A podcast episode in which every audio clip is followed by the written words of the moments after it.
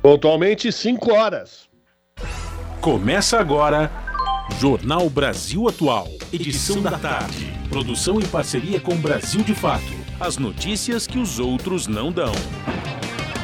Movimentos populares, política, direitos humanos, economia, mundo do trabalho, cultura e prestação de serviço. Jornal Brasil Atual. Edição da tarde. Hoje é segunda-feira, dia 27 de junho. Eu sou o Rafael Garcia, junto com o Cosmo Silva, aqui para apresentar mais uma edição do Jornal Brasil Atual. E estas são as manchetes de hoje. Pesquisa BTG Pactual mostra Lula com 43% da preferência do eleitorado em cenário de estabilidade. Bolsonaro mantém 33% da preferência. Ciro Gomes cai um ponto para 8% e Simone Tebet sobe um ponto para 3%. Na projeção do segundo turno, Lula lidera com 52%.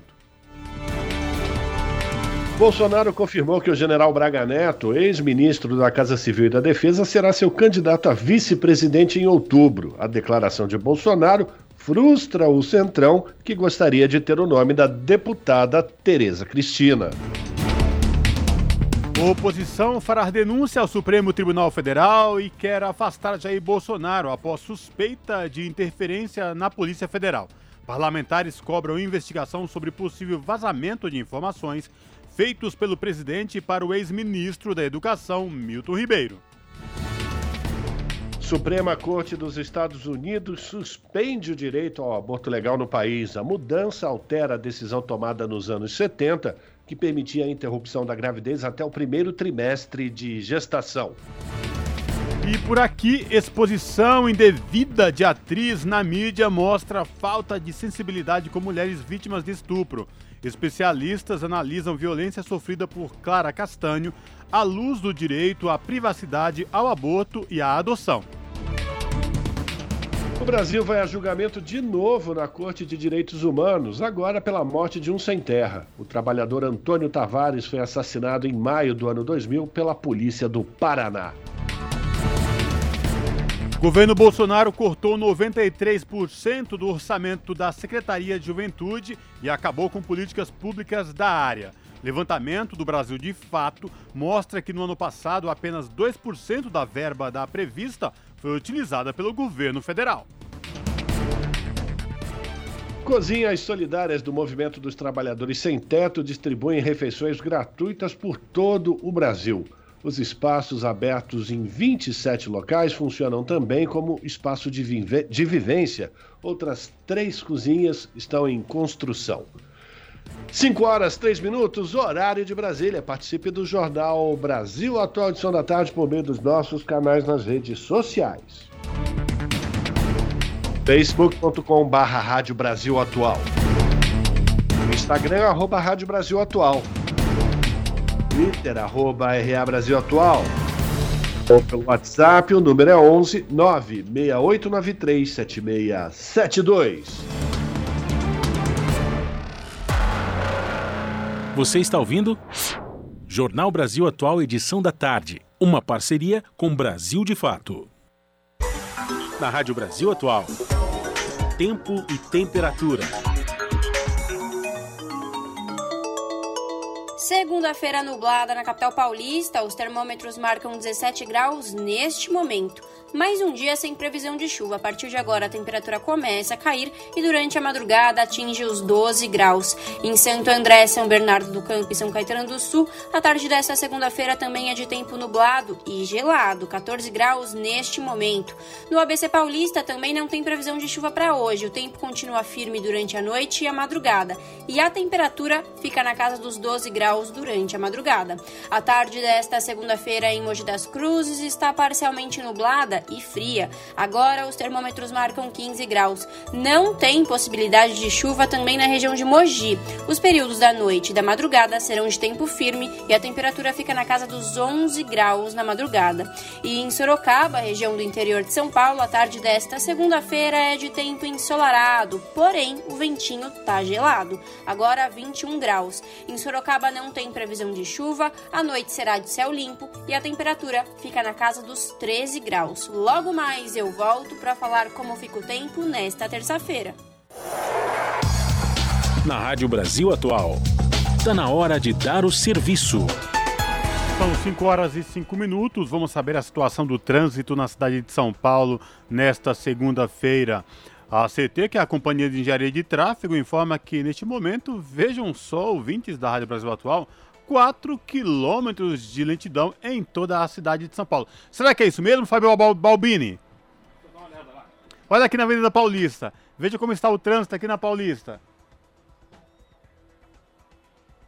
Olha, Cosmo, aqui na Paulista o trânsito tá livre, hein? Olha, o Fábio Balbini deu uma olhada aqui, o trânsito na Avenida Paulista. Aparentemente o trânsito está fluindo bem. Enfim, segundo a CET, são apenas 4 quilômetros de lentidão na tarde desta segunda-feira em toda a cidade de São Paulo. Então, a única região que apresenta um índice um pouco maior é o centro, com 3 quilômetros de lentidão. Vamos aguardar, porque muito em breve, por volta das 18 horas, este número deve mudar e muito. Situação de tranquilidade também para quem pega o metrô nesta tarde de segunda-feira. O metrô informa que todas as linhas operam em situação de tranquilidade.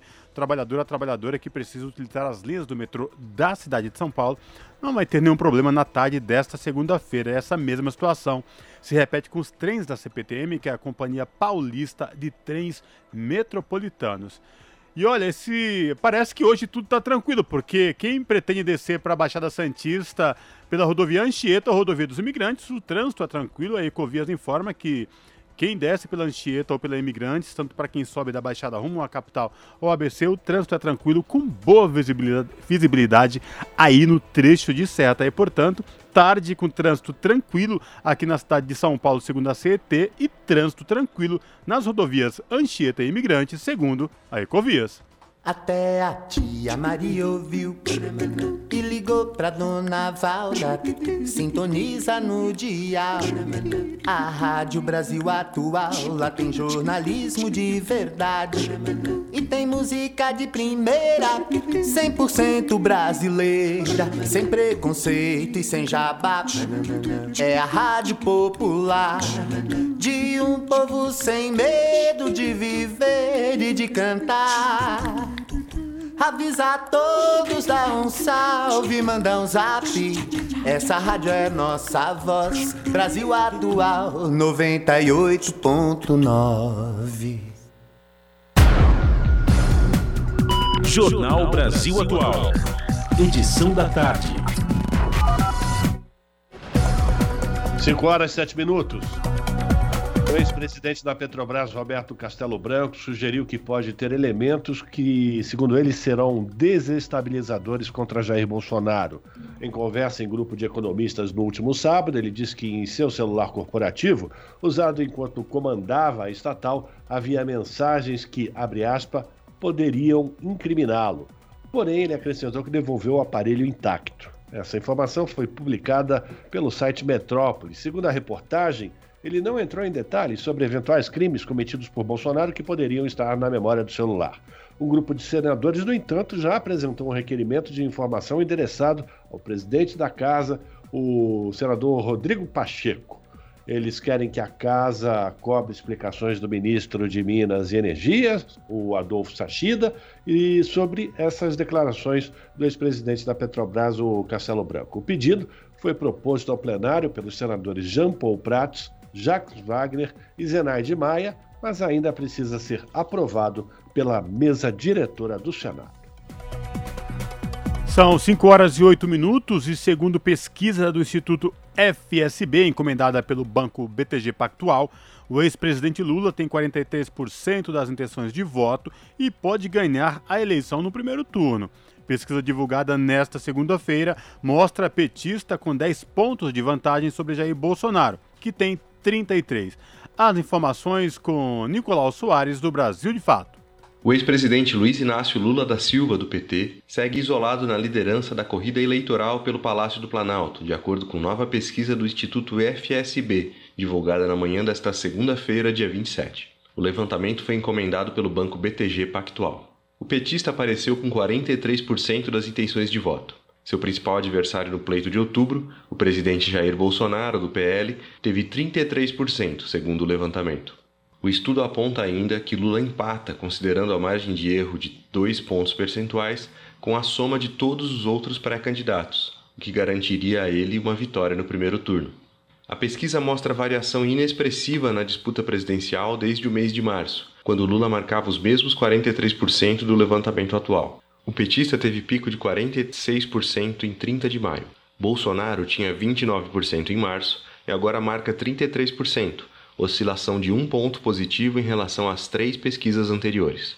Lula segue vencendo todos os adversários nas simulações de segundo turno das eleições presidenciais. Contra Bolsonaro, o petista tem 52% a 37%. O ex-presidente, que busca seu terceiro mandato, também vence Ciro por 50% a 29% e Simone Tebet por 52% a 28%. Em eventual segundo turno entre Ciro e Bolsonaro, o pedetista venceria por 48% a 38%. Bolsonaro também ficaria atrás de Simone Tebet, por 41% a 40% dos votos. A pesquisa ouviu 2 mil eleitores por telefone. A margem de erro é de 2 pontos para mais ou para menos, e o nível de confiança é de 95%. O registro no TSE é BR 05022 de 2022. De São Paulo, da Rádio Brasil de Fato, com reportagem de Paulo Motorim de Brasília. Locução Nicolau Soares. E Jair Bolsonaro confirmou que o general Braga Neto, ex-ministro da Casa Civil, e da Defesa será o seu candidato a vice-presidente em outubro. O Bolsonaro destacou a atuação de Braga Neto nas Forças Armadas como um importante fator para sua escolha. A declaração do Bolsonaro frustra o Centrão, que gostaria de ter um nome próprio na chapa do Bolsonaro. O nome da deputada Tereza Cristina era o mais cotado dentro do Congresso. O vice-presidente da República, o general Hamilton Mourão, disse que não estaria chateado com Bolsonaro ao ser preterido como vice na disputa deste ano. Diz o Mourão: o presidente tem o livre arbítrio de escolher quem ele acha mais apropriado para o seu projeto de reeleição. O Mourão é pré-candidato ao Senado pelo estado do Rio Grande do Sul, onde está liderando as pesquisas de intenção de votos por enquanto. São 5 horas e 12 minutos. E o presidente Jair Bolsonaro assinou um decreto nesta segunda-feira para permitir que a Advocacia Geral da União dê o parecer final sobre a legalidade de ações do governo em ano eleitoral. A medida foi elaborada para tentar blindar o chefe do executivo sobre possível cometimento de crime por criar ou ampliar benefício no ano das eleições. A legislação estabelece diversas restrições a todos os governantes às vésperas da disputa eleitoral e há o receio no governo de que essas previsões sejam violadas caso Jair Bolsonaro aumente o Vale Gás e o Auxílio Brasil e crie o auxílio para ajudar caminhoneiros em meio à alta dos combustíveis.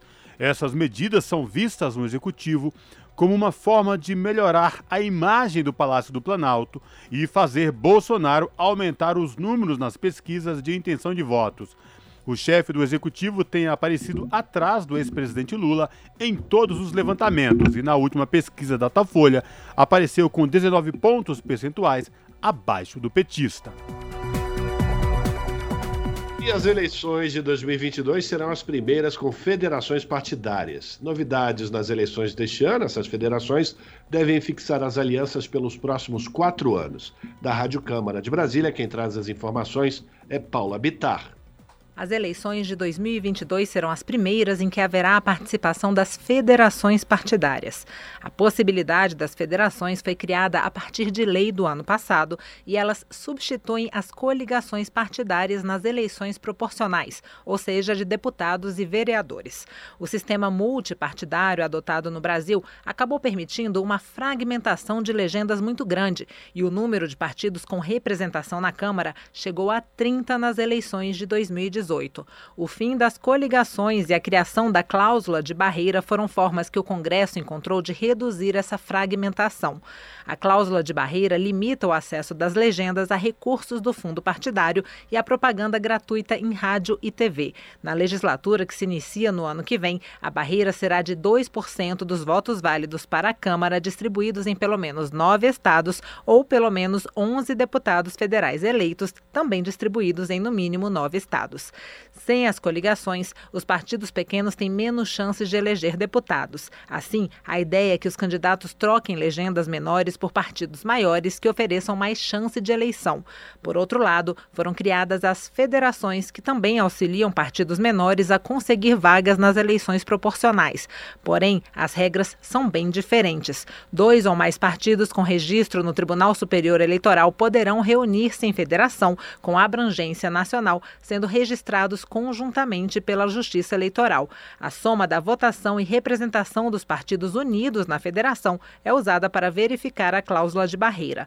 As legendas que se unirem em uma federação deverão permanecer unidas por no mínimo quatro anos. A agremiação que se desligar não poderá utilizar o fundo partidário durante o tempo que faltar para completar os quatro anos em que deveria estar na federação, a menos que a federação tenha sido extinta porque os partidos que a compõem irão se fundir. O consultor legislativo Márcio Rabá ressalta que as exigências para formar uma federação fazem com que o objetivo de reduzir a fragmentação partidária não seja perdido. A constituição de federações é muito mais difícil do que a constituição de coligações. Primeiro, porque você não pode fazer uma federação para cada estado, você tem que fazer no país inteiro. Depois, porque as federações de partidos têm que durar durante quatro anos. Caso contrário, os partidos perderiam muitas prerrogativas. Sendo assim, foram feitas poucas federações, foram constituídas poucas federações para as próximas eleições. E, portanto, elas não terão provavelmente um efeito tão grande de compensar fim da, o fim das coligações. Neste ano foram criadas três federações partidárias.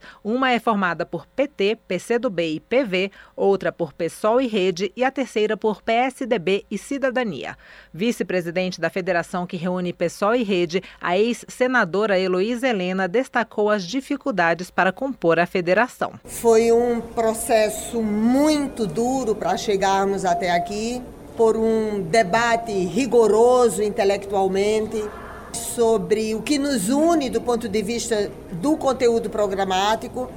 A federação é uma experiência nova, não é uma fusão nem uma aliança circunstancial, é uma experiência nova de imensa complexidade pois num país de dimensões continentais, além do debate deste ano, nós iremos atravessar todo um debate de eleições municipais em mais de 5.500 municípios brasileiros. Então, é algo muito duro de ser conciliado. O líder do PT na Câmara, deputado Reginaldo Lopes, de Minas Gerais, afirma que as federações facilitam a vida do eleitor. Vai facilitar muito para que o eleitor, quando escolher um deputado uma deputada, um senador, uma senadora, ou eleger um vereador, uma vereadora, compreender quais são os verdadeiros compromissos é, do ponto de vista programático é, daquele candidato, porque a federação permite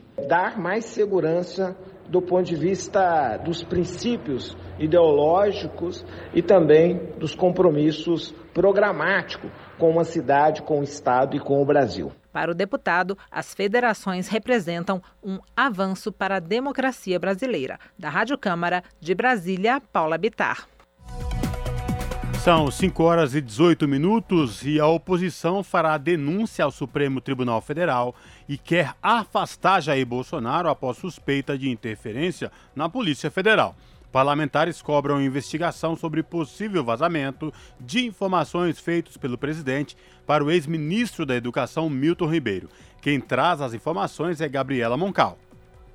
Parlamentares da oposição ao governo estão se movimentando para investigar os indícios de que o presidente Jair Bolsonaro, do PL, interferiu na investigação da Polícia Federal sobre a corrupção no Ministério da Educação. No cardápio, denúncia ao Supremo Tribunal Federal, convocação de ministros e a aguardada CPI do MEC. A suspeita de interferência se dá por conta de um áudio vazado na sexta-feira, dia 24, fruto de uma interceptação telefônica realizada pela PF. No arquivo, o ex-titular da pasta, Milton Ribeiro, afirma que Bolsonaro o teria avisado sobre a possibilidade de cumprimento de mandados de prisão e de busca e apreensão na casa do ex-ministro. Na conversa com sua filha, Ribeiro afirma ter recebido a informação em 9 de julho, semanas antes da PF desencadear a Operação Acesso Pago, que prendeu Ribeiro e pastores acusados de envolvimento em esquema de propinas. O senador Randolph Rodrigues, da Rede do Amapá, informou por meio de sua conta no Twitter que irá apresentar denúncia contra o presidente por obstrução à justiça e violação de sigilo profissional. Segundo a revista Carta Capital, a bancada do PT na Câmara dos Deputados defende que o presidente Jair Bolsonaro seja afastado do cargo até a apuração completa do caso, que o deputado Paulo Teixeira entende como obstrução de justiça. A oposição também colocou na mira o ministro da Justiça, Anderson Torres, e o diretor-geral Geral da Polícia Federal, Márcio Nunes de Oliveira. Os dois foram citados num requerimento para prestar esclarecimentos à Câmara, elaborado pelos deputados Rogério Correia e Reginaldo Lopes, ambos do PT de Minas, e Bom Gás, do PT gaúcho. Titular do ministério que comanda a Polícia Federal,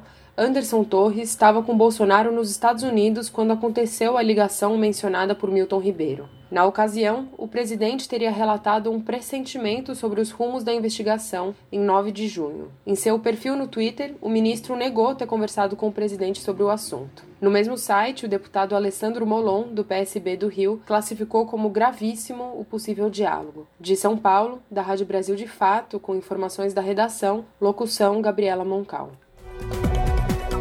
Agora são 5 horas e 20 minutos e foi sancionada a lei que cria o plano de carreiras e cargos para servidores efetivos da Defensoria Pública da União. A proposta teve um dispositivo vetado pelo presidente da República. Quem vai trazer mais informações é a repórter Regina Pinheiro. O presidente Jair Bolsonaro sancionou com um veto a lei que institui o Plano de Carreiras e Cargos de Provimento Efetivo dos Servidores da Defensoria Pública da União a DPU, que presta assistência jurídica de forma integral e gratuita às pessoas que não têm condições de pagar por um advogado, apesar de ter sido criada em 12 de janeiro de 1994, ainda não possui um quadro permanente próprio. Suas atividades vêm sendo exercidas por servidores cedidos por outros órgãos e servidores do Plano Geral de Cargos do Poder Executivo que foram redistribuídos para a instituição.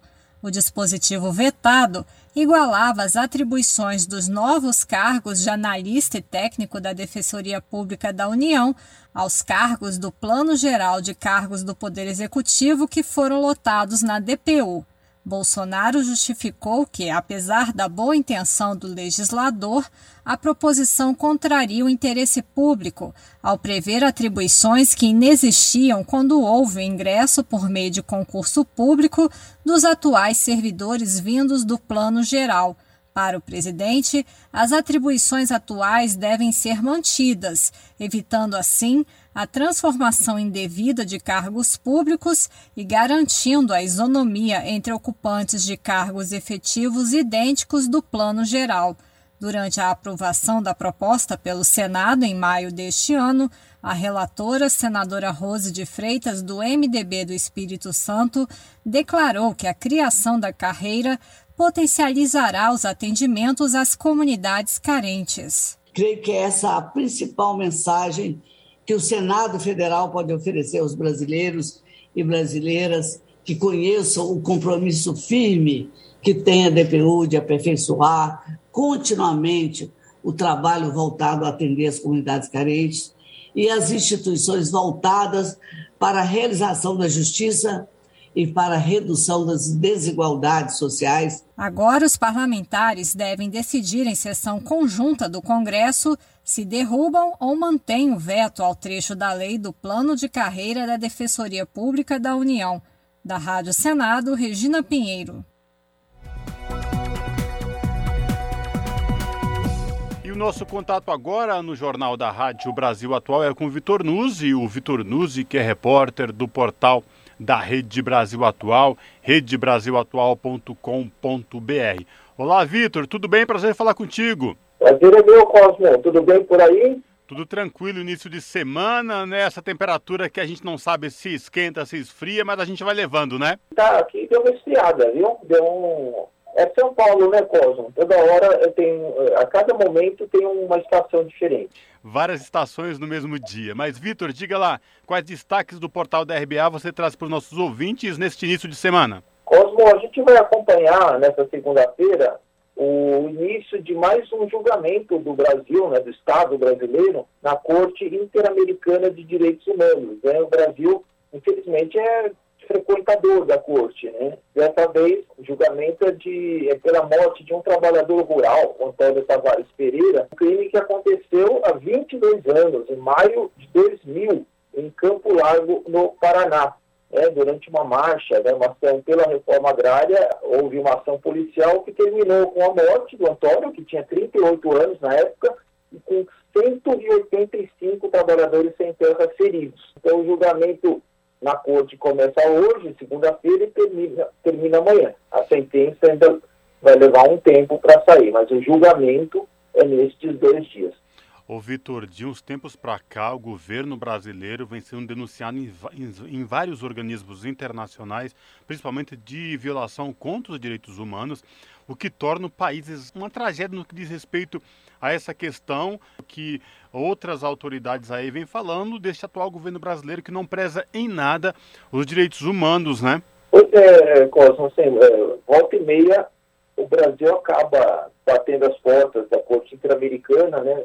No caso de. O Brasil já foi julgado várias vezes lá, né? No caso de, de trabalhadores sem terra, é a terceira vez né, que o Brasil sofre um julgamento. Né? Teve caso, um caso em, em dois, dois casos, aliás, em 2009, da morte de um agricultor é, que ocorreu no Paraná.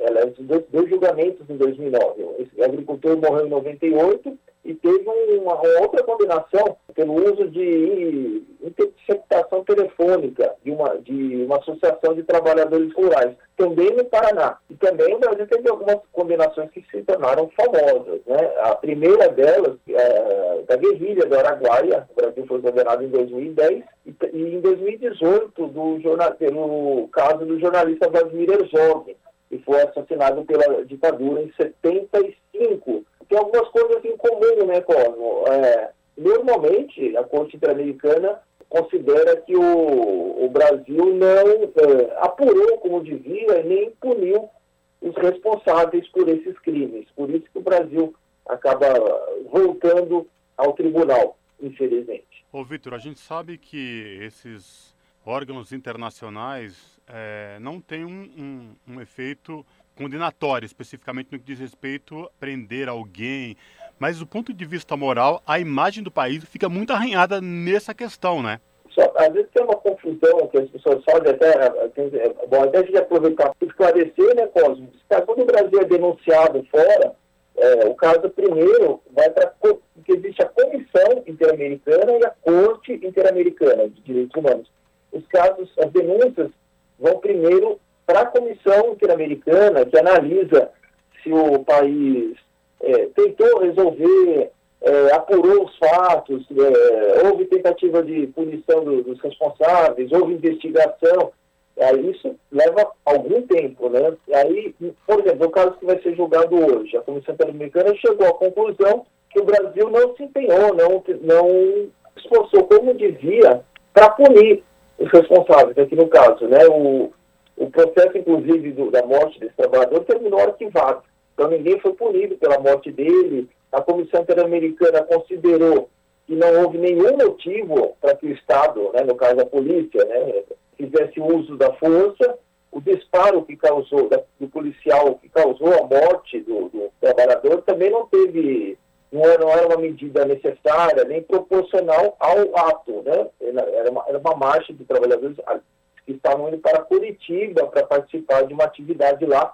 A polícia fechou a rodovia e essa tragédia, né, que acabou com a, com a morte do, do, do trabalhador, tinha 38 anos, tinha cinco filhos, né? A viúva vai participar do, do julgamento, inclusive. É uma tragédia repetida, né, Cosmo? A gente tem várias, várias entidades também, né? O Brasil recentemente passou pela, pelo Tribunal dos Povos, né? É, por causa da ação ou da falta de ação, no caso da pandemia, tem denúncias no Tribunal Penal Internacional que um dia ainda serão julgadas, né? É como você falou, ninguém vai ser preso, né? ainda que o Estado seja condenado. As condenações da Corte Interamericana são no sentido de providências que o Estado deve tomar, ou seja, é, averiguar as responsabilidades, punir infelizmente a gente sabe que isso dificilmente acontece, né? No final, até, às vezes até pela, pelo tempo, né? Entre, entre o crime e o julgamento. No, por, aqui no caso, são 22 anos, né? Desde que isso aconteceu. Então, o que dificulta ainda mais a possibilidade de, de um julgamento, de, de uma punição, né? A gente sabe, a gente sabe como essas coisas acabam funcionando no Brasil. Bom, eu reforço aí o convite para os nossos ouvintes aqui no Jornal da Rádio Brasil Atual, edição da tarde, acessarem o portal da Rede Brasil Atual, redebrasilatual.com.br e conferir na íntegra essa reportagem do Vitor Nuzzi, que tem como título O Brasil vai a julgamento de novo na Corte de Direitos Humanos, agora pela morte de um sem terra. Vitor, obrigado mais uma vez por falar com a gente aqui no Jornal da Rádio Brasil Atual. Se cuide, espero falar contigo em uma próxima oportunidade, viu? Abraço. Obrigado, Cosmo. Cuide-se você também e até a próxima. Abraço para você e para os ouvintes. Falamos aqui com o Vitor Nuzzi, no jornal Brasil Atual. Jornal, jornal Brasil, Brasil Atual. Atual. Edição da tarde. 5 horas 30 minutos e o Movimento dos Trabalhadores Rurais Sem Terra cobra punição aos mandantes do massacre de Guapói. Em nota, o movimento lembra a ação violenta que deixou pelo menos um morto e dez feridos no Mato Grosso do Sul. Do Recife, quem vai trazer os detalhes é o Daniel Lamir. O MST, Movimento dos Trabalhadores Rurais Sem Terra, divulgou uma nota no sábado, dia 25, sobre a ação violenta da Polícia Militar na retomada do território Guapói, no município de Amambaí, no Mato Grosso do Sul. Pelo menos uma pessoa morreu e dez ficaram feridas na ação ocorrida na sexta-feira, dia 24. O movimento cobra a apuração do caso e punição para todos os envolvidos. Em um trecho da nota, o movimento afirma que aqueles que deram voz de comando no massacre de Guapói precisam ser responsabilizados com urgência. O texto considera a constituição de um cenário de contínuos massacres no Mato Grosso do Sul, resgatando o caso do massacre de Carapó, quando o agente de saúde indígena Claudione Souza, da etnia Kaiowá, foi assassinado e outras 10 pessoas ficaram feridas em um tiroteio. Nas palavras da nota, em outro trecho, o massacre da última sexta-feira é citado como um caso de mais sangue indígena derramado no sul do estado por ruralistas e pela polícia militar, seguidores de vozes maiores dos altos escalões dos poderes de decisão, o documento cita ainda que a violência acontece a troco de mais lucros, mais dinheiro para algumas empresas transnacionais do agronegócio, mais dinheiro para os bancos, mais dinheiro para os fazendeiros. O trecho é seguido da seguinte mensagem: Nas terras do Guapói sobram sangue, lágrimas, dores, desnutrição e muita disposição para continuar a luta pela terra. Confira a nota completa do MST no site brasildefato.com da Rádio Brasil de Fato com informações da redação em São Paulo. Locução Daniel Lamir. São 5 horas e 32 minutos. Comissão aprova projeto que impede condenado por crime sexual contra crianças e adolescentes de exercer profissão ligada a este público. Da Rádio Câmara de Brasília, Antônio Vital. Avança na Câmara projeto que proíbe pessoa condenada por crime sexual contra crianças e adolescentes de exercer profissão em que tenha que lidar com esse público. A proposta foi aprovada na Comissão de Seguridade Social e Família e reúne duas propostas parecidas. Uma apresentada pelo deputado Lucas Redecker, do PSDB do Rio Grande do Sul, e outra pelo deputado Alexandre Frota, do PSDB de São Paulo. O texto aprovado foi elaborado pelo relator, deputado Diego Garcia, do Republicanos do Paraná, e acrescenta a proibição de exercício de profissão vinculada a criança ou adolescente para o condenado por crimes sexuais no capítulo do Código Penal que trata de outros efeitos da pena, além da prisão e multa. A regra vale para atividades remuneradas ou não e para condenações pelos crimes sexuais previstos no Código Penal e no Estatuto da Criança e do Adolescente, como abuso, estupro, pornografia infantil, assédio e outros. Para Diego Garcia, a proibição de contato profissional entre condenados por crimes sexuais e crianças e adolescentes é uma maneira de prevenir novas ocorrências e a reincidência. Nós queremos é que essas pessoas que cometeram tais crimes nunca mais exerçam atividade junto das crianças. Isso é fundamental. Não podem ter acesso, porque é muito comum e frequente, infelizmente, é, que essas pessoas voltem a praticar os mesmos crimes. É, voltem a abusar sexualmente, voltem a violentar crianças. Então, nós precisamos fechar as brechas. O projeto que proíbe pessoa condenada por crime sexual contra crianças e adolescentes de exercer profissão em que tenha que lidar com esse público tem que passar ainda pela análise da Comissão de Constituição e Justiça da Câmara. Se aprovado, poderá ser enviado diretamente ao Senado, sem passar pelo plenário, a menos que haja recurso contra a tramitação conclusiva nas comissões. Da Rádio Câmara de Brasília, Antônio Vital. São 5 horas e 34 minutos e a Suprema Corte dos Estados Unidos suspendeu o direito ao aborto legal no país. A decisão foi tomada pelo tribunal na última sexta-feira por seis votos a três. A mudança altera uma decisão tomada pela própria Suprema Corte nos anos 70, que permitia a interrupção da gravidez até o primeiro trimestre de gestação. Quem vai trazer mais informações é a repórter Júlia Pereira. Por seis votos a três, a Suprema Corte suspendeu a decisão que garantia o direito ao aborto legal em todo o território dos Estados Unidos. A decisão já era aguardada após o vazamento do rascunho de um relatório formulado por um dos juízes em maio. No documento, ele afirmava que havia maioria na corte para derrubar a decisão que permitia o aborto legal, o que deu início a uma série de protestos pelo país. Com a decisão, Caberá agora a cada um dos 50 estados decidir se permite ou não a interrupção da gravidez. Como 26 estados do país são conservadores, o aborto deverá ser completamente proibido na maior parte do território, como no Texas e na Flórida. Por outro lado, pelo menos 11 dos estados progressistas, como a Califórnia, já anunciaram que tomarão medidas para garantir o direito da mulher ao procedimento legal. A advogada integrante da rede feminista de juristas, Amanda Vitorino, avalia que a decisão da Suprema Corte poderá resultar em insegurança jurídica aos Estados Unidos. Essa decisão afasta certa segurança jurídica, pois leva a discussão para um campo político. Isso significa dizer que, além do recorte de quais estados são republicanos ou democratas, o direito assegurado em um mandato poderá ser alterado em outro. A decisão da Suprema Corte transfere para a esfera local o poder dessa decisão. O impedimento ainda poderá ser ampliado, considerando a onda conservadora que temos observado nos últimos anos. A decisão da Suprema Corte dos Estados Unidos também afeta diretamente a vida das mulheres. Moradoras de estados conservadores que quiserem realizar o procedimento terão que se deslocar a outros locais onde a interrupção legal é garantida. Tica Moreno socióloga e integrante da Sempre Viva organização feminista e da Marcha Mundial das Mulheres, ressalta que os impactos dessa mudança serão sentidos principalmente pelas mulheres mais pobres. O que, que significa isso na vida de uma mulher, né? A pessoa precisa é, de tempo, de dinheiro, de recursos, de informação, precisa de muita coisa para conseguir até um lugar garantir esse direito tão básico, né? Essas consequências, elas obviamente vão ser mais fortes para as mulheres pobres, para as mulheres imigrantes, para as mulheres negras, né? É, esse é um aspecto importante para a gente denunciar, inclusive, como impacto da lei, porque quando a gente fala sobre o direito ao aborto, e daí na nossa perspectiva o direito, é, a luta é pela legalização do aborto e para que o aborto seja, aqui no Brasil, garantido como parte do serviço público de saúde, né, do SUS, a gente está falando justamente numa perspectiva é, de direito ao aborto como parte de um processo de justiça social e de igualdade entre as mulheres também. Né? O aborto não pode ser um, um direito só para as mulheres que podem pagar por ele.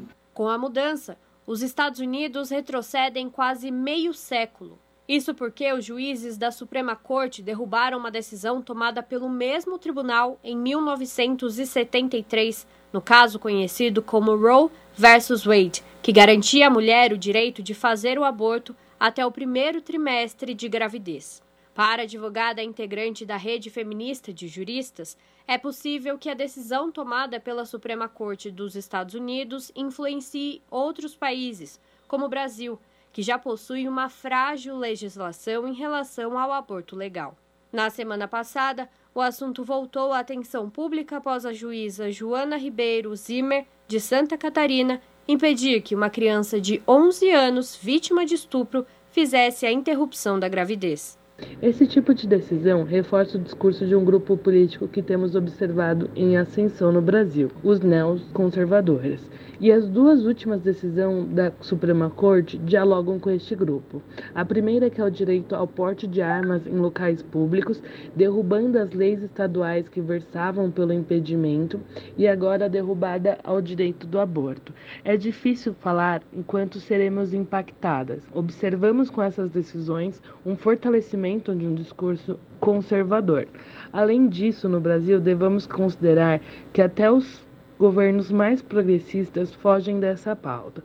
O tema ele não é discutido com a seriedade como deveria ser e sequer é falado no âmbito de saúde pública. Ao mesmo tempo em que os Estados Unidos retrocedem, a socióloga Tica Moreno lembra das conquistas das mulheres latino-americanas. É o caso da Argentina, que após décadas de luta do movimento feminista, aprovou a lei pela legalização do aborto no final de 2020. Ao mesmo tempo que a gente eh, tem esse retrocesso nos Estados Unidos, a gente tem a esperança e a força da luta pelo direito ao aborto na América Latina, né? A gente teve uma decisão pelo direito ao aborto na Colômbia, a gente teve a legalização do aborto na Argentina, no Uruguai, a gente tem essa esperança e a nossa e justamente a nossa luta para que o Brasil não fique para trás, para que a gente consiga avançar na garantia de direito das mulheres, é, do direito ao aborto, direito à nossa autonomia, decidir quando e como a gente, se a gente quer ser mãe, quando, em que termos, né? E que isso seja um direito garantido independente da nossa renda. Júlia Pereira, Rádio Brasil Atual e TVT. São 5 horas e 41 minutos. Exposição indevida de atriz na mídia mostra falta de sensibilidade com mulheres vítimas de estupro. Especialistas analisam violência sofrida por Clara Castanho à luz do direito à privacidade, ao aborto e à adoção. Quem traz as informações é Michele de Mello, do Brasil de Fato. O caso da exposição indevida por parte do colunista Léo Dias, de uma atriz que encaminhou um filho para a adoção após gravidez resultante de estupro, reavivou os debates sobre os direitos das mulheres em situação de violação sexual. A discussão que tomou as redes sociais no fim de semana foi estimulada por uma sucessão de fatos que expuseram a vítima, a atriz Clara Castanho, que acabou revelando sua própria identidade ao fazer um desabafo via Instagram. A artista teve algumas das suas informações sobre o caso mencionadas inicialmente por Léo Dias no último dia 16, durante participação no programa de Danilo Gentili. Na ocasião, o colunista, sem citar o nome da atriz, mencionou informações que davam pistas do caso e ajudavam a criminalizar a vítima. A atitude do comunicador gerou grande repercussão nas redes sociais, levando a discussão ao nome de Clara Castanho. A diretora do Instituto Patrícia Galvão, Jacira Mello, analisou a situação de exposição da atriz. Esse caso da Clara revela que há uma gigantesca falta de sensibilidade para com as mulheres estupradas no Brasil. E esta falta de sensibilidade chega a ser perversa, insensível, impiedosa. Nós estamos falando de um tema muito sério. Jacira Mello também considerou Clara Castanha uma mulher corajosa. Destacou os direitos das mulheres que engravidam de estupro, ressaltando a privacidade, a adoção e a interrupção da gestação. Maria Cristine Lindoso, pesquisadora do doutorado em Direito da Universidade de Brasília, sublinha que, pela legislação vigente no país, todo cidadão tem direito à proteção de dados. O caso dela é um caso um pouco mais, é, é, mais interessante porque o vazamento de dados que aconteceu em relação a ela foram dados médicos. E dados médicos são entendidos como dados pessoais sensíveis. O que, que são os dados pessoais sensíveis? São dados que são protegidos pela nossa lei de uma forma diferente, justamente pelo risco que eles podem trazer, pelo potencial discriminatório, pela profundidade da devassa à privacidade que eles podem trazer. Na exposição midiática do caso, Léo Dias chegou a veicular em sua coluna informações como o sexo do bebê, a data de nascimento e o hospital onde a criança nasceu. A atitude rompeu diferentes barreiras que protegem a privacidade dos envolvidos e facilitou a identificação da mãe e do filho. Após a repercussão negativa, o colunista tirou o link do ar no site Metrópolis. A especialista acrescenta que a entrega voluntária do bebê para adoção está prevista no Estatuto da Criança e do Adolescente. Também chama a atenção no caso o fato de que os dados veiculados pelo colunista não são relevantes e não têm interesse público, um aspecto considerado elementar e condicional para o trabalho jornalístico. Ouvida pelo Brasil de Fato, Maria Cristine Lindoso sublinha que a justiça brasileira já tem sólido entendimento a esse respeito e por isso costuma ser receptiva nos casos de denúncias que apontam desvio de conduta. Após os últimos desdobramentos do caso, Léo Dias publicou uma nota na coluna neste domingo, dia 26, pedindo desculpas à atriz pelo ocorrido. De São Paulo, da Rádio Brasil de Fato, com reportagem de Cristiane Sampaio. Locução: Michele de Mello. São 5 horas e 44 minutos e no Rio de Janeiro o Ministério Público denunciou o vereador carioca Gabriel Monteiro pelos crimes de importunação e assédio sexual. Segundo o MP, os crimes estão previstos no Código Penal e foram cometidos contra uma ex-assessora de 26 anos. Informações com a repórter Solimar Luz. De acordo com o Tribunal de Justiça, o processo está sob sigilo por se tratar de um crime de violência sexual. Em nota, a Polícia Civil informou que a denúncia está no âmbito do inquérito aberto pela Delegacia de Atendimento à Mulher de Jacarepaguá, na zona oeste da capital fluminense, que investiga o caso desde o final de março. As apurações começaram após relatos de importunação e assédio sexual contra a ex-assessora, que trabalhava com Gabriel Monteiro, produzindo conteúdo para as redes sociais do vereador. Em nota, os advogados Sandro Figueiredo e Pedro Henrique Santos, que representam o parlamentar, afirmam que a denúncia foi realizada por ex-assessores que já confirmaram trabalhar para a máfia do reboque, em depoimento no Conselho de Ética da Câmara Municipal. Os advogados também citam que, na ocasião dos supostos assédios, outros funcionários estavam dentro do carro com a ex-assessora e desmentiram na delegacia esta versão. Também é investigado por assédio a outros funcionários e sob suspeita de forjar vídeos na internet. Gabriel Monteiro enfrenta ainda um processo ético disciplinar por quebra de decoro na Câmara Municipal. Nesta quinta-feira, ele prestou depoimento aos membros do Conselho de Ética da Casa e se defendeu das acusações. O vereador nega todas as acusações das quais tem sido alvo. Da Rádio Nacional, no Rio de Janeiro, Solimar Luz. São 5 horas e 46 minutos. O governo Bolsonaro cortou 93% do orçamento da Secretaria de Juventude e acabou com políticas públicas da área. Levantamento do Brasil de Fato mostra que no ano passado apenas 2% da verba da prevista foi utilizada pelo governo federal. Quem traz as informações é Douglas Matos. O orçamento da Secretaria Nacional de Juventude chegou ao menor patamar da história no último ano do mandato do presidente Bolsonaro. Em 2022, a verba destinada ao órgão do governo federal responsável por articular as políticas públicas de juventude no país caiu 93,5% em relação à média dos anos anteriores. Um levantamento obtido pelo Brasil de Fato por meio da Lei de Acesso à Informação, com base em dados do Sistema do Tesouro Gerencial de 2013 a 2022, aponta que o valor empenhado neste ano para a secretaria voltada aos jovens do país é de um milhão e meio de reais. No governo da presidenta Dilma Rousseff, do PT, por exemplo, esse valor foi, em média, de 27 milhões de reais. Os números apontam que, em termos de execução orçamentária, o cenário é ainda mais devastador. Em 2019, 27% do orçamento foi utilizado. Em 2020, o valor efetivamente gasto foi de apenas 0,5% do previsto na lei orçamentária anual. No ano passado, apenas 2% da verba foi usada pelo órgão. A redução orçamentária se refletiu no desmanche de diversas políticas e programas que eram coordenados pela secretaria. Entre eles estão o Juventude Viva, programa que articulava ações de combate à violência contra a juventude negra e as estações Juventude, equipamentos públicos destinados a jovens em territórios vulneráveis.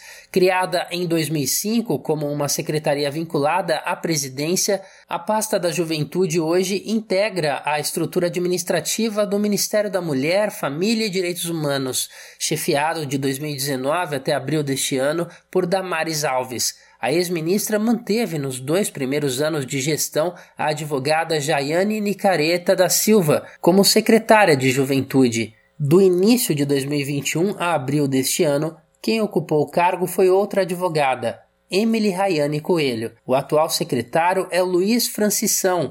Todos estão ligados a Damares Alves. Da Rádio Brasil de Fato, com reportagem de Paulo Motorim em Brasília. Locução Douglas Matos. Você está ouvindo? Jornal Brasil Atual, edição da tarde. Uma parceria com Brasil de Fato. 5 horas e 49 minutos e o presidente do Tribunal Regional Federal da Primeira Região, o José Amilcar Machado, José Amilcar Machado, suspendeu a decisão que obrigava o IBGE, o Instituto Brasileiro de Geografia e Estatística, incluir perguntas sobre orientação sexual e identidade de gênero no censo de 2022. A medida gera alívio para o Instituto, que é responsável pelo censo, e havia ingressado com recurso contra a liminar. Em 3 de junho, a Justiça Federal do Acre havia determinado a inclusão das perguntas após acolher o pedido do Ministério Público Federal. Pela decisão, o IBGE teria 30 dias para comunicar as providências tomadas para cumprir a decisão. Ao longo deste mês, o Instituto argumentou que não teria tempo hábil nem orçamento suficiente para fazer o acréscimo das perguntas de forma adequada no levantamento. O censo 2022 está previsto para começar oficialmente no dia 1 de agosto. O levantamento censitário é a maior pesquisa de campo que é realizada no Brasil a cada 10 anos. Jornal Brasil Atual, edição da tarde, são 5 horas e 50 minutos. Fórum Urbano Mundial busca compromisso para a reconstrução de cidades. A agência da ONU Habitat vê momento crítico para debate com desafios como pandemia, clima e conflitos. Levantamento aponta que centros urbanos devem abrigar 68% da população global até 2050. Secretário-geral da ONU quer apoio para que cidades possam zerar emissões de gases de efeito estufa e serem mais inclusivas. Da ONU News em Nova York, quem traz os detalhes é Mayra Lopes. O Fórum Urbano Mundial, evento bianual convocado pelo Programa das Nações Unidas para Assentamentos Humanos, começou neste domingo em Katowice, na Polônia. Segundo a agência, este é um momento crítico para o desenvolvimento urbano e a reunião levará um apelo para que os participantes dobrem os esforços para enfrentar os desafios apresentados às cidades por conflitos, pandemia e a emergência climática. Em mensagem de vídeo, o secretário-geral da ONU, Antônio Guterres, agradeceu a solidariedade do país na recepção dos refugiados ucranianos. O programa foi modificado para refletir o conflito no país vizinho. Mais de 3 milhões de ucranianos se refugiaram na Polônia desde o início da guerra. Para Guterres, as cidades são centrais para praticamente todos os desafios que enfrentamos atualmente. E à medida que o mundo busca se recuperar da crise de saúde, será necessário considerar a igualdade de gênero na promoção de infraestrutura e serviços urbanos para dar a todas as pessoas, especialmente jovens, mulheres e meninas, acesso a um futuro melhor. Ele lembra que os centros urbanos geram mais de 80% do PIB global, mas também são responsáveis por 70% das emissões de gases de efeito estufa, e assim devem ser líderes de ação climática para manter a meta de 1,5 graus Celsius ao alcance. Da ONU News em Nova York, Mayra Lopes. Você está ouvindo? Jornal Brasil Atual, edição da tarde. Uma parceria com Brasil de Fato. 5 horas e 53 minutos. O Conselho de Administração da Petrobras elegeu nesta segunda-feira Caio Mário Paz de Andrade como novo presidente da empresa. Segundo a assessoria de imprensa da estatal, Paz de Andrade assumirá a presidência assim que assinar o termo de posse cuja data ainda não foi informada. Atual secretário de Desburocratização do governo federal, o Andrade vai substituir o José Mauro Coelho no comando da companhia. Mauro Coelho pediu demissão no dia 20, depois de ser pressionado pelo governo Bolsonaro por conta do, da alta dos preços dos combustíveis. Perto das duas da tarde de hoje, as ações da Petrobras tinham alta de mais de 6% na Bolsa de Valores de São Paulo. São 5 horas e 53 minutos. E o governador de São Paulo, Rodrigo Garcia, anunciou nesta segunda-feira uma redução de 25% para 18% na alíquota do ICMS sobre a gasolina. A expectativa é de uma queda de 48 centavos no preço do litro já na bomba. Levando-se em conta o valor médio de R$ 6,97, o litro ficaria abaixo de R$ 6,50. A redução da alíquota do Imposto sobre Circulação de Mercadoria e Serviços, que é o ICMS, com efeito imediato, obedece à nova legislação federal. Na última quinta-feira, Jair Bolsonaro sancionou o projeto de autoria do governo que altera a Lei Candir para considerar combustíveis, energia, transporte coletivo e comunicações como serviços essenciais. Na prática, isso limita a 17 ou 18%, dependendo do estado, a alíquota máxima do ICMS cobrados sobre esses setores. De acordo com o governador paulista, o Procon de São Paulo irá monitorar os preços em mais de mil postos no estado. Custo de vida, emprego e desemprego, cesta básica, tarifas públicas, salário mínimo. Agora, na Brasil Atual, a análise do DIEESE. No Jornal Brasil Atual, a participação de Fausto Augusto Júnior, diretor técnico do DIESE. Fausto faz a avaliação do resultado divulgado pelo IBGE do Índice Nacional de Preços ao Consumidor Amplo 15, o IPCA 15, que é considerado a prévia da inflação oficial do país. Esse índice ficou em 0,69% agora no mês de junho, acima da taxa de 0,59% que foi registrada no mês passado. Fausto, sua avaliação desse resultado. É um dado bastante preocupante. A inflação já está na casa dos 12%. Havia uma expectativa, até por conta da queda de alguns alimentos vinculados à safra, que a inflação pudesse cair um pouco mas a prévia do IPCA 15 vai mostrando aí que a inflação continua acima do meio por cento ao ano, aí nesse caso 0,69. A gente está assistindo aí muito impacto, principalmente da alta dos combustíveis, que está se disseminando para o conjunto da economia. É bom lembrar que no caso do IPCA 15, a inflação não contabiliza, né, esse período não contabiliza a alta no preço do combustível que aconteceu no último dia 18, ou seja, que deve impactar ainda a inflação que vai vir cheia agora no mês de junho.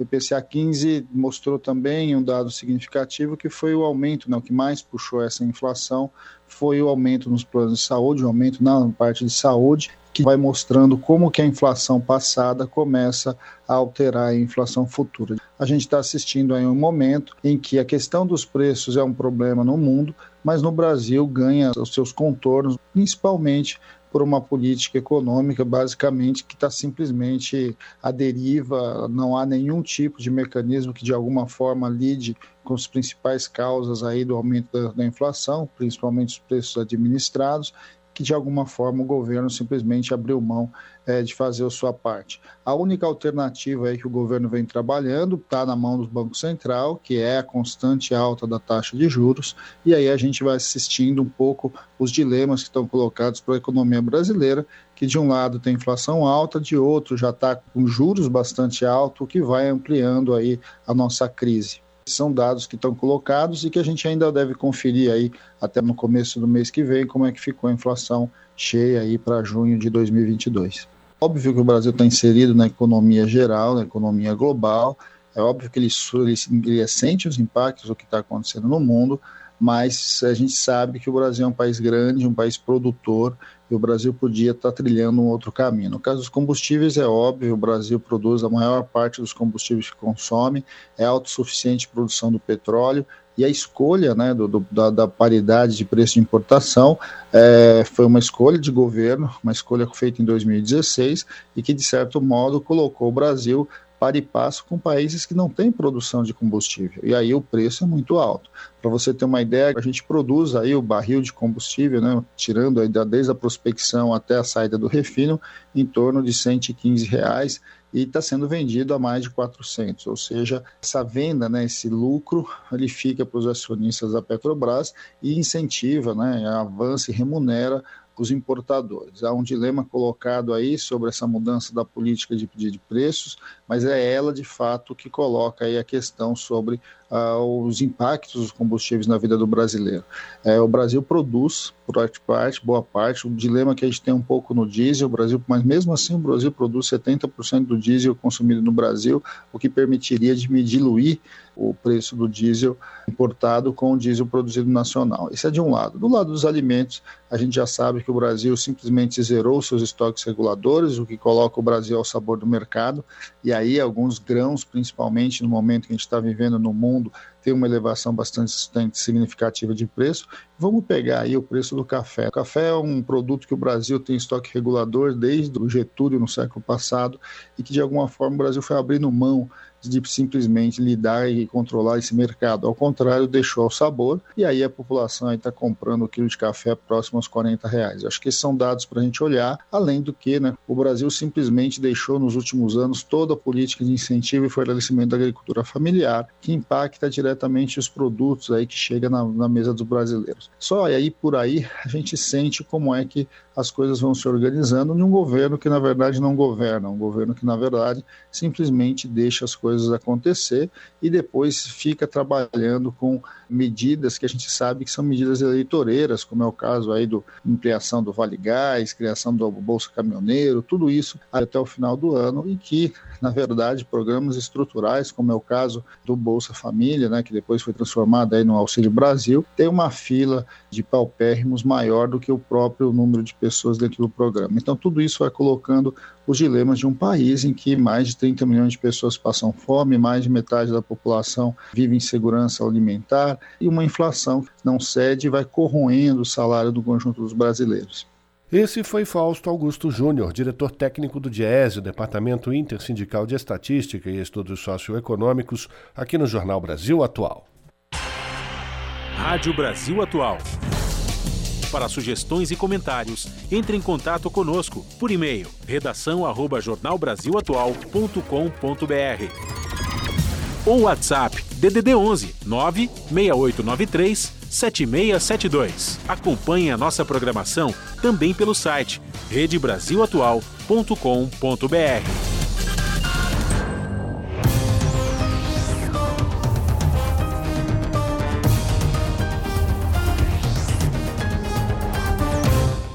Seis horas, um minuto, nossa conexão com a redação da TVT para a gente conhecer quais serão os destaques da edição que abre mais uma semana do seu jornal, que começa pontualmente às sete da noite pelo canal 44.1 Digital. O sinal é aberto para a região metropolitana de São Paulo. E quem vai trazer os destaques de hoje é a apresentadora, a Ana Flávia Quitério. Olá, Ana, boa noite. Diga aí os destaques de hoje. Olá, Rafa e Cosmo, uma excelente noite de segunda-feira a vocês e a todos os ouvintes da Rádio Brasil Atual. Aproveito também para desejar a todos uma excelente semana, né, que seja tranquila para todos nós. E vamos aos destaques da edição de hoje aqui do seu jornal. Vamos falar sobre a corrida eleitoral. Tá chegando. O ex-presidente Lula continua na liderança e pode vencer já no primeiro turno. A pesquisa do Instituto FSB, contratada pelo Banco BTG Pactual, foi divulgada hoje. E assim como os outros levantamentos que constantemente mostramos aqui no seu jornal, aponta a vitória de Lula nas próximas eleições. Vamos falar também, tramita no Congresso um projeto de lei que autoriza os bancos a abrirem agências aos sábados e domingos. Os bancários têm denunciado que, ao interferir no descanso dos trabalhadores nos fins de semana, o projeto pode causar ainda mais casos de adoecimento na categoria. A gente sabe né, o quanto é, de problema a categoria enfrenta justamente por metas, né, cobrança, assédio moral, enfim. E para os trabalhadores, a proposta ela não quer beneficiar o cliente, né? No caso, abrindo sábado e no domingo.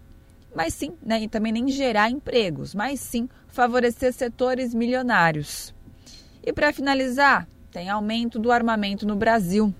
Os números são alarmantes. As licenças de armas no governo Bolsonaro subiram quase 400%. Eu vou repetir: 400%. O pior é que essas armas compradas legalmente por caçadores, colecionadores e praticantes de tiro, com todo o apoio do governo, estão chegando ao crime organizado. Não podia ser diferente, né? E os índices de violência também estão aumentando, uma situação muito perigosa. Com essas e outras reportagens completas, vocês conferem daqui a pouquinho, pontualmente às sete da noite comigo no seu jornal. Bom programa, Rafa Cosmo. Beijo grande para todo mundo. Eu espero vocês, hein? Até lá. Jornal Brasil Atual, edição da tarde. Uma parceria com Brasil de Fato. Jornal Brasil Atual, edição da tarde, são 6 horas e 4 minutos. E cozinhas solidárias do Movimento dos Trabalhadores Sem Teto distribuem refeições gratuitas por todo o Brasil. Os espaços abertos em 27 locais funcionam também como espaço de vivência. Outras três estão em construção. Confira mais detalhes com a repórter Mariana Lemos. O MTST, o Movimento dos Trabalhadores Sem Teto, vem inaugurando desde o início da pandemia diversas cozinhas solidárias pelo Brasil. Só no mês de junho foram três uma no centro de São Paulo, outra na cidade paulista de São Carlos, além da capital baiana, Salvador. No total, são 27 locais onde as refeições são preparadas e distribuídas gratuitamente por todo o país. Em breve, esse número deve pular para 30, já que outras três unidades ainda estão em construção. A iniciativa teve como embrião a campanha de solidariedade do MTST, desenvolvida no início da pandemia para arrecadar alimentos e cestas básicas. Desde março de 2021, já foram distribuídas mais de 500 mil refeições para pessoas em situação de vulnerabilidade social. Atualmente, as cozinhas solidárias funcionam em geral todos os dias da semana, distribuindo almoços balanceados de forma gratuita para famílias das periferias dos centros urbanos do país. Neste sentido, o movimento arrecada doações para manter as atividades. O volume de marmitas preparadas pode aumentar a depender da quantidade de doações recebidas. Muitas das cozinhas também funcionam como um espaço de vivência e de acolhimento, com rodas de conversas, atendimentos às necessidades mais básicas da população e o cultivo de hortas urbanas comunitárias. Na versão online desta matéria, no site brasildefato.com.br, você confere o link para doações da iniciativa, além dos endereços das 27 cozinhas solidárias mantidas pelo movimento no país. Repetindo o site brasildefato.com.br. De São Paulo, da Rádio Brasil de Fato, Mariana Lemos. São 6 horas e 6 minutos e a gente vai fazer contato agora com José Eduardo Bernardes, que é o apresentador do BDF Entrevista, que nessa semana conversa com o ex-vice-presidente da Bolívia, Álvaro Garcia Linera. Zé Eduardo, muito boa tarde, ou boa noite já, né? Muito bem-vindo aqui ao Jornal Brasil Atual. Diga aí quais são os destaques dessa conversa que você teve com ele. Bem-vindo mais uma vez, hein? Obrigado, obrigado por, por nos receber aqui, Rafael, Cosmo, ouvinte da Rádio Brasil Atual. Nessa semana, como você disse, o BDF Entrevista conversa com o ex-vice-presidente da Bolívia, o Álvaro Garcia Lineira. O Lineira que é matemático de formação, sociólogo e professor titular da Universidade Maior de San Andrés, em La Paz. Ele é considerado um dos maiores teóricos do marxismo do nosso continente. E acho que talvez a maior novidade aí, além da sua capacidade de análise da conjuntura, é a maneira como ele readecou o pensamento de esquerda mais tradicional, feito na Europa, para algo mais próximo da nossa realidade latina, né? no caso, na Bolívia, estudando a maneira como o movimento indígena poderia absorver as teorias marxistas em sua luta. Ele foi vice-presidente da Bolívia de 2006 a 2019, na gestão de Evo Morales, e teve que renunciar ao cargo após o golpe militar de 2019, quando ele e o Evo tiveram que deixar o país e foram para o México, né, asilados, e depois na Argentina. É, na conversa, que foi uma verdadeira aula sobre o nosso continente, ele abordou diversos aspectos da América Latina, entre eles o papel do Brasil e a liderança regional do país. Ele ressalta que, apesar de seu tamanho continental, é impossível que o Brasil consiga ter sucesso sem o auxílio dos seus vizinhos. Vamos ouvir o Álvaro Garcia Limeira. Eu creio que o que falta é um Brasil que vanguardice a América Latina. Un Brasil que no vea de espaldas a América Latina. Es grande, pero no es lo suficientemente grande. Tiene una economía fuerte, pero no tiene una economía suficientemente fuerte como para estar en las grandes ligas con fuerza suficiente. Por eso yo creo que más que nunca, más que años atrás, hoy un giro en la posición de Brasil, una actitud progresista de Brasil, puede ser un hecho relevante a escala planetaria porque puede liderizar eh, un nuevo destino para el continente.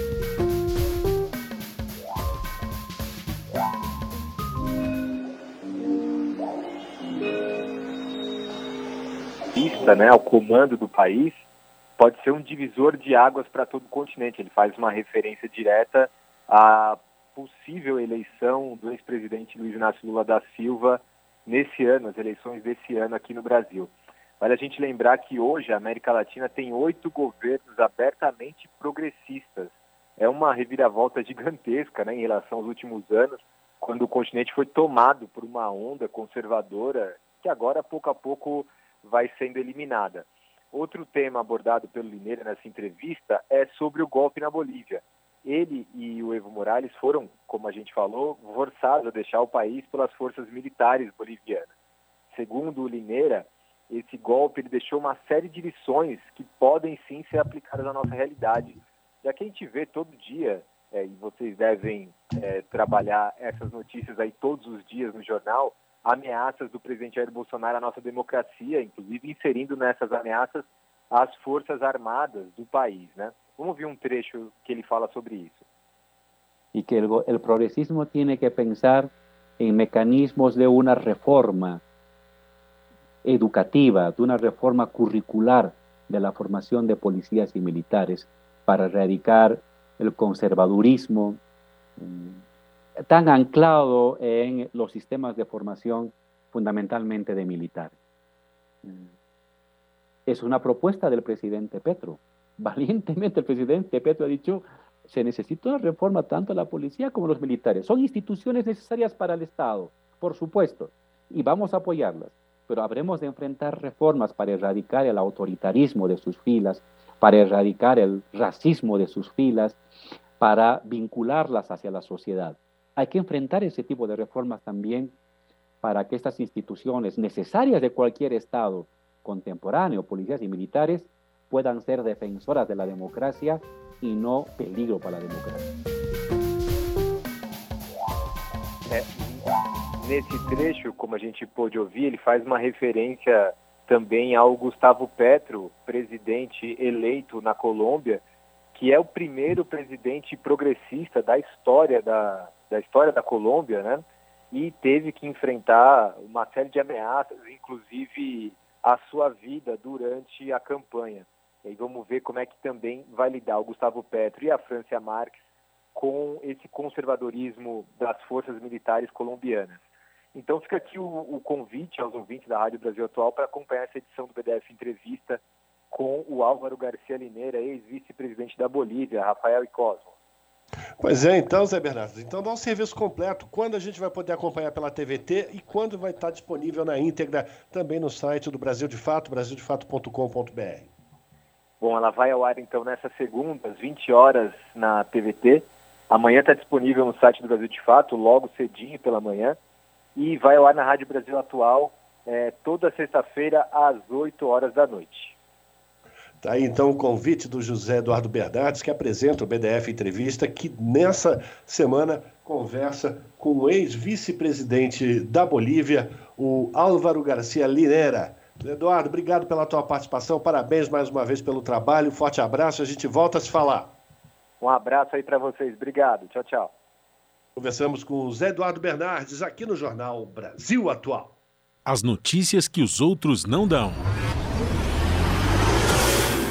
Jornal Brasil Atual. Edição da tarde. Uma parceria com Brasil de Fato. São 6 horas e 13 minutos. Chefe da ONU abre conferência dos oceanos com quatro recomendações aos países. Antônio Guterres pede que acordo global que será negociado em Lisboa envolva investimentos na economia azul, redução de todo tipo de poluição marinha, investimentos em infraestruturas costeiras e mapeamento de 80% do fundo do mar. Da ONU News em Lisboa, quem traz os detalhes é Leda Letra. O secretário-geral das Nações Unidas deu as boas-vindas esta segunda-feira às delegações de mais de 130 países que participam em Lisboa da Conferência dos Oceanos.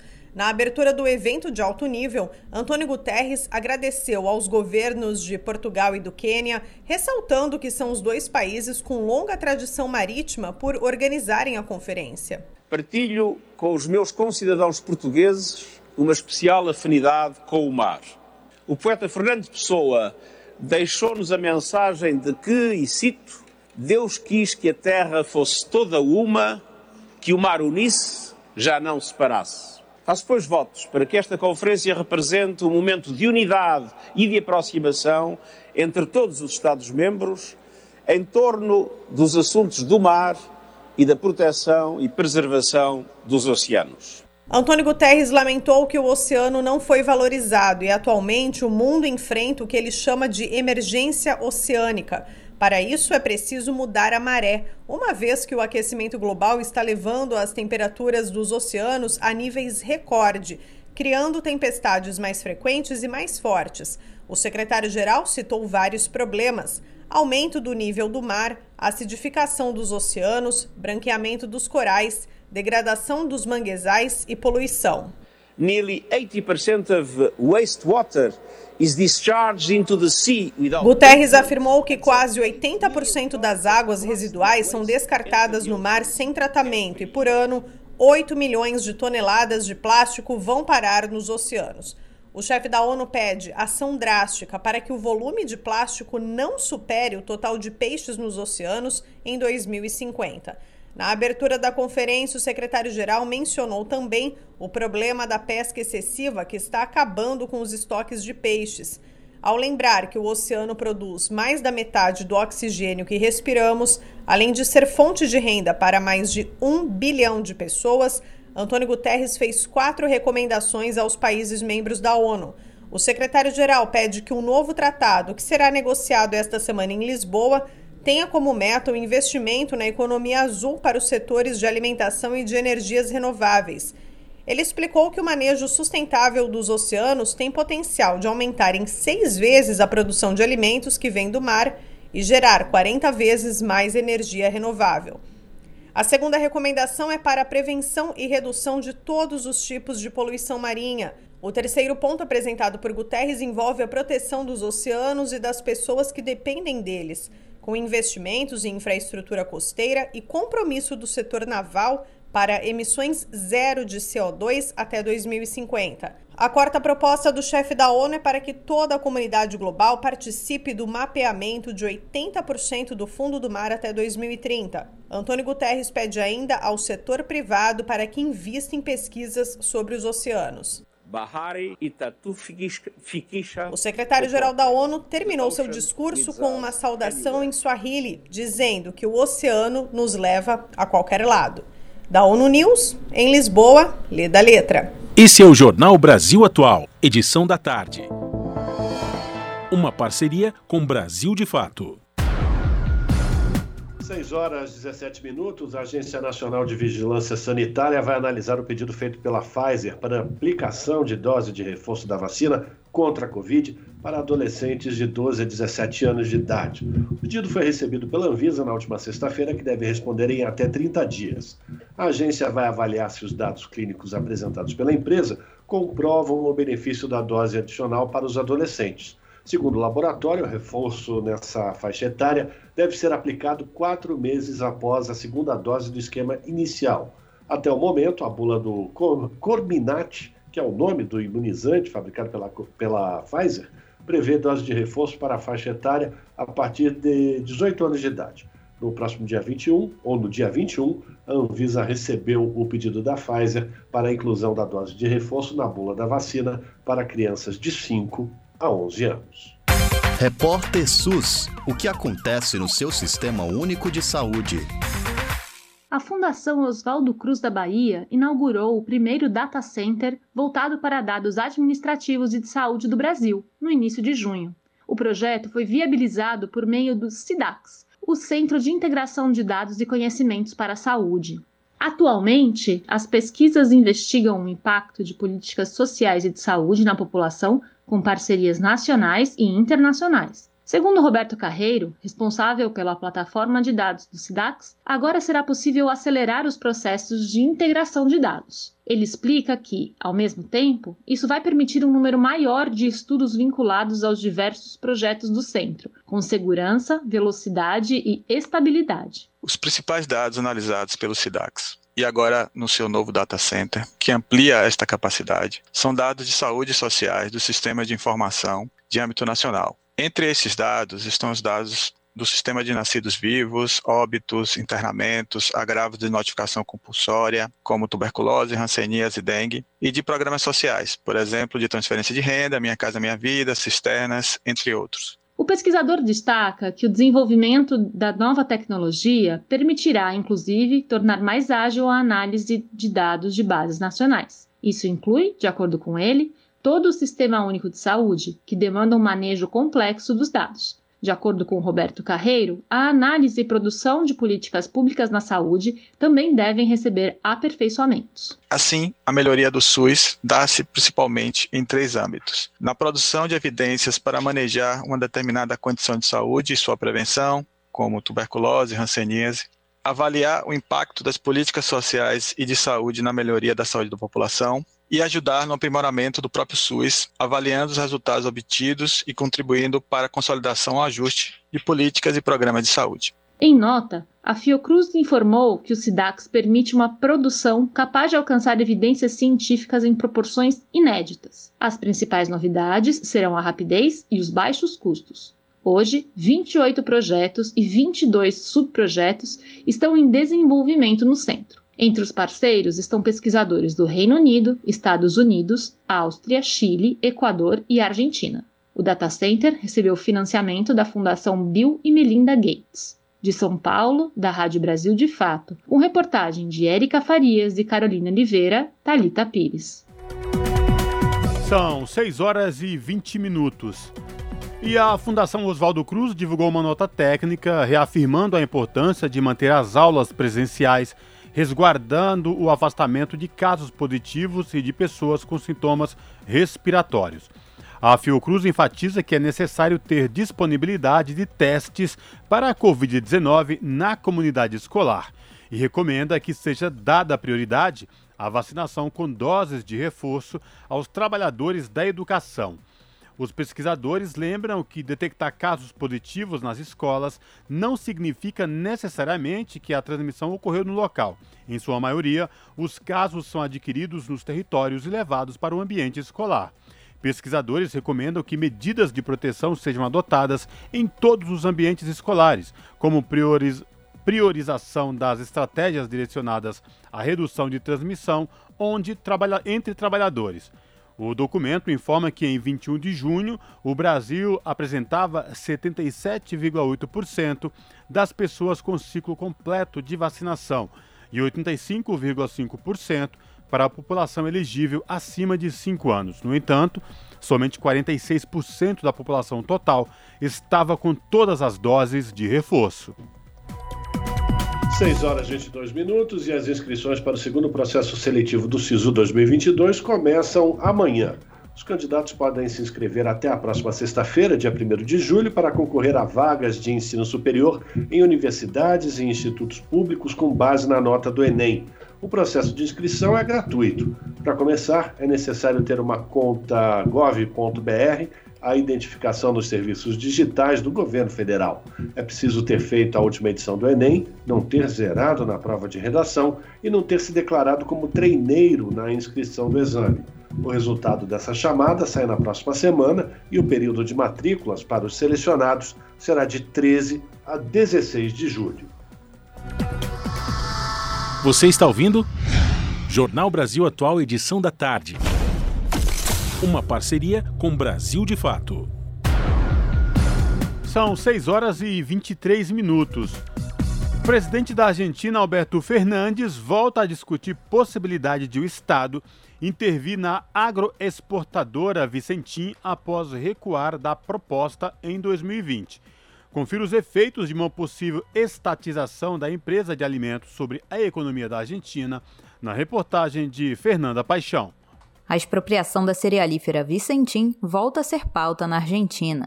Em 2020, o governo anunciou sua intenção de estatizar a agroexportadora de grãos e derivados. O conglomerado entrou em processo de quebra em 2019, com uma dívida que supera um bilhão de dólares. O banco estatal Nacion é o principal credor. A tentativa foi frustrada pela pressão do setor agroindustrial e por protestos contra a expropriação. No último domingo, em entrevista ao jornal Página 12, o presidente Alberto Fernandes retomou o tema, alegando que este seria um momento mais adequado para a intervenção. O Estado Nacional, através da dívida de Vicentim com o Banco Nacional, é um credor privilegiado. Assim, pode determinar a quebra ou a continuidade da empresa. Se formos pela continuidade, poderemos estabelecer as condições para que isso custe o mínimo possível. A declaração se dá em um novo capítulo do processo de quebra da empresa, que está em recuperação judicial desde 2020. Agora, a Corte Suprema de Justiça de Santa Fé, província onde Vicentim está instalada, interviu no processo para avaliar o desempenho do juiz Fabian Lorenzini, suspeito de irregularidades por estender os prazos do processo. Vendo este cenário como uma nova possibilidade, o governo pode apostar no controle da cerealífera para ordenar o mercado de grãos do país. É o que explica Raul de la Torre, jornalista que realizou a entrevista com o presidente pelo jornal Página 12. Vicentim é uma empresa muito importante. Vicentim é uma empresa muito importante no mercado de grãos, tanto para a exportação quanto para o mercado interno. Não estamos falando apenas de soja, mas também de trigo, milho, girassol. Portanto, a ideia do governo é ter uma empresa que possa atuar como uma empresa testemunha do mercado de grãos, atuando até mesmo sobre a possibilidade de garantir o fornecimento de grãos para o mercado interno, que atualmente está passando por dificuldades devido ao atrativo das exportações para as grandes empresas. Atrativo que tem a exportação para as grandes empresas. A estatização da cerealífera poderia representar um maior controle sobre o setor que mais gera divisas no país, o de cereais e oleaginosas. É o que destaca o jornalista Mário Santuccio, integrante da equipe de pesquisa política que investigou como as principais geradoras de divisas do país desviam seus lucros do Estado. E este comércio exterior está manejado por muito poucas empresas. Este comércio exterior é administrado por poucas empresas. Basicamente, entre 8 e 10 empresas concentram 95% dessas exportações, o que, por sua vez, significa metade das vendas externas do país. Portanto, a grande questão é como exercer algum tipo de soberania sobre isso, pois desde os anos 90 até agora, esse funil que define metade das exportações na Argentina está em mãos privadas. Que define a metade das exportações na Argentina está em mãos privadas.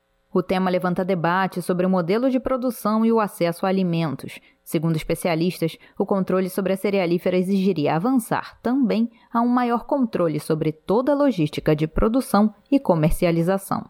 De Buenos Aires, na Argentina, para a Rádio Brasil de Fato, Fernanda Paixão. Rede Brasil Atual, Rádio Brasil Atual, TVT e Brasil de Fato em defesa do consumidor. Em iniciativa conjunta com o Instituto de Defesa do Consumidor, apresentam IDEC Responde, com Igor Marchetti, especialista em direito do consumidor. Existem regras específicas para trocas de produtos essenciais que apresentem defeito, como fogão ou geladeira? Caso o consumidor adquira um produto considerado essencial, ou seja, geladeira, fogão, é possível que o consumidor exija imediatamente a troca, não tendo que se submeter ao prazo de 30 dias de assistência técnica que é previsto para produtos de qualquer outra qualidade. Então, o código prevê no artigo 18, parágrafo 3 que produtos dessa natureza pode ser feita a devolução do valor do, do produto ou a troca no prazo é, independentemente de cumprimento do prazo, pode ser feito imediatamente. Então, o consumidor que tiver problemas nesse sentido pode procurar o fornecedor para que seja garantida a troca do produto. Rede Brasil Atual, Rádio Brasil Atual, TVT e Brasil de Fato em defesa do consumidor. Em iniciativa conjunta com o Instituto de Defesa do Consumidor, apresentaram IDEC Responde. Na Rádio Brasil Atual, tempo e temperatura. Na capital paulista, a terça-feira será de tempo firme sem previsão de chuva. O dia será de sol e durante a tarde a temperatura sobe, mas na parte da manhã e no finalzinho da tarde o tempo fica mais gelado e a temperatura baixa com máxima de 25 graus e mínima de 11 graus. Nas regiões de Santo André, São Bernardo do Campo e São Caetano do Sul, a terça-feira também será de sol entre nuvens, não tem previsão de chuva e os períodos da manhã e da noite serão de temperatura mais baixa. À tarde, esquenta, com máxima de 24 graus e mínima de 11 graus. A terça-feira na região de Mogi das Cruzes também será ensolarada, tempo firme sem previsão de chuva. E igualmente nas outras regiões, o sol só esquenta mesmo na parte da tarde. Manhã e noite serão frias, com máxima de 24 graus e mínima de 9 graus. Mesma coisa na região de Sorocaba, interior de São Paulo. Dia de sol, temperatura mais alta durante a tarde e sem chance de chuva, com máxima de 26 graus e mínima de 12 graus. Larissa Borer, Rádio Brasil Atual. E a gente termina aqui mais uma edição do Jornal Brasil Atual, que teve trabalhos técnicos de Fábio Balbini na produção, a Juliana Almeida e a Letícia Holanda. Na apresentação, Cosmo Silva e este que vos fala, Rafael Garcia. Você fica agora com o papo com Zé Trajano, sete da noite, tem o seu jornal pela TVT, depois Central do Brasil e o, Brasil, o BDF Entrevista. A gente volta amanhã a partir das 5 da tarde. A todos, um bom final de segunda-feira e até lá!